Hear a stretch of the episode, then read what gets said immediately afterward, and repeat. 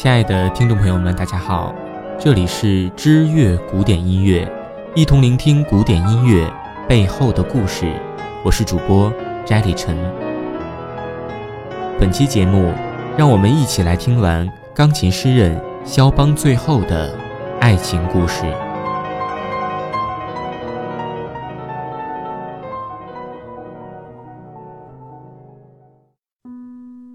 肖邦临终的景象，好似这个场景的镜面印象。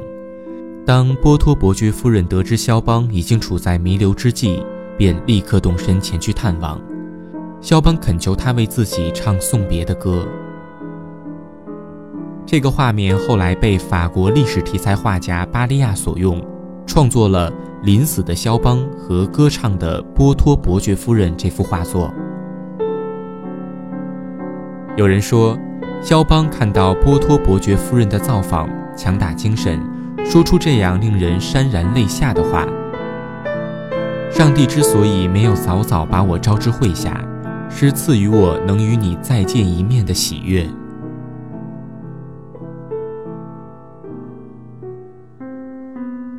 李斯特对当时的场景有过不可置疑的描述。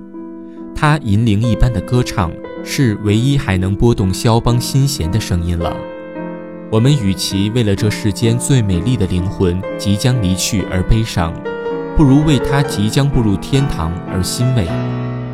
是的，波托伯爵夫人的歌声就好像天使在扇动翅膀，萦绕在他的耳畔。接着，李斯特又这样的描述：钢琴推到卧室门口。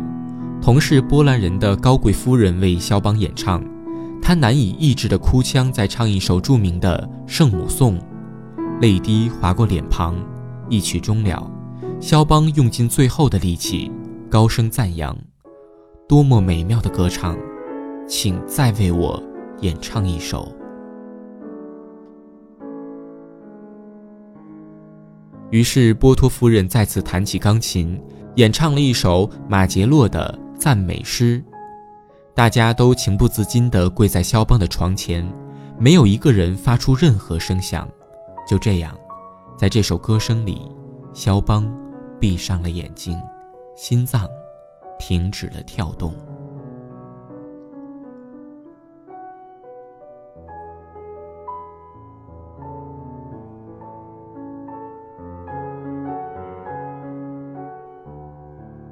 这里再大致提一下肖邦和乔治桑的爱情，这是一段著名的爱恋，以至于周杰伦的电影处女作《不能说的秘密》里都提到了。但真的是场旷世绝恋吗？他们是两个截然相反的人，这样的两个人在一起，真的会有爱情吗？能和谐相处吗？肖邦是个什么样的人？没有这篇文章，你也会大致了解一二。至少应该了解一下乔治桑吧。李斯特曾用 Amazon 来比喻他，这不是指全球最大的电商网站，这个词出自于古希腊传说，是一位身材健硕、肌肉比男人还发达的女汉子。海涅这样描述她：个子矮矮的，皮肤黝黑，鹰钩鼻子让人怀疑她是否有希伯来血统，嘴也不是高雅型。他痛恨上流社会的习俗、伦理传统，在他眼里更是狗屁，从来就是随心所欲，没有一次见过他戴手套，像男人一样吸烟。布朗宁夫人在1852年曾经见过他，给他的评价是：崇拜他的人，如果不是疯了，就是自己人品有问题。倘若他生就男儿身，也绝对不会是个绅士。肖邦第一次见到他。也有这样的感叹：我不喜欢她，说实话，我都怀疑她到底是不是女人。很多传记作者都把她看作是肖邦的催命鬼，是他把肖邦推向深渊，早早离世的。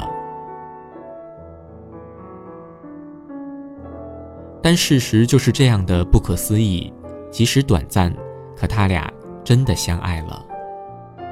一八三八年。他们开始长途旅行，他愿意照顾肖邦的病，也曾真心的爱过他。但都是转瞬即逝。回到巴黎，一切都结束了。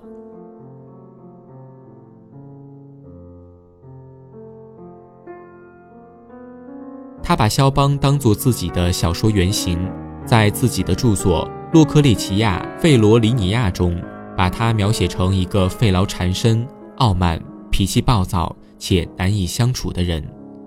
在几年的欢愉生活后，被遗弃在终日咳嗽和钢琴之中。这样看来，可怜的肖邦只是成了这个女人的玩物，或者说是道具。就像参孙与达利拉中，可怜的参孙成了达利拉的玩物一样。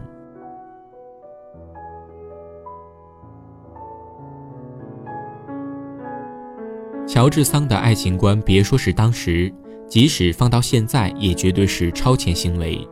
他不仅跟体弱多病的肖邦有过感情纠葛，同时他还跟数位身体勇武的男人尝试各种新鲜刺激。这样看来。肖邦与他之间，两人谁是男谁是女，似乎颠倒过来更合适吧。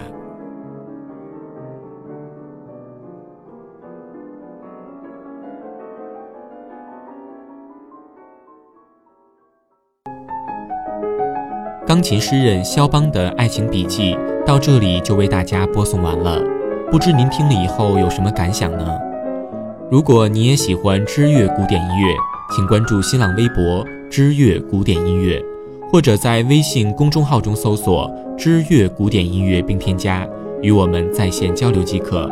感谢您的聆听，我是摘立晨，我们下期节目不见不散。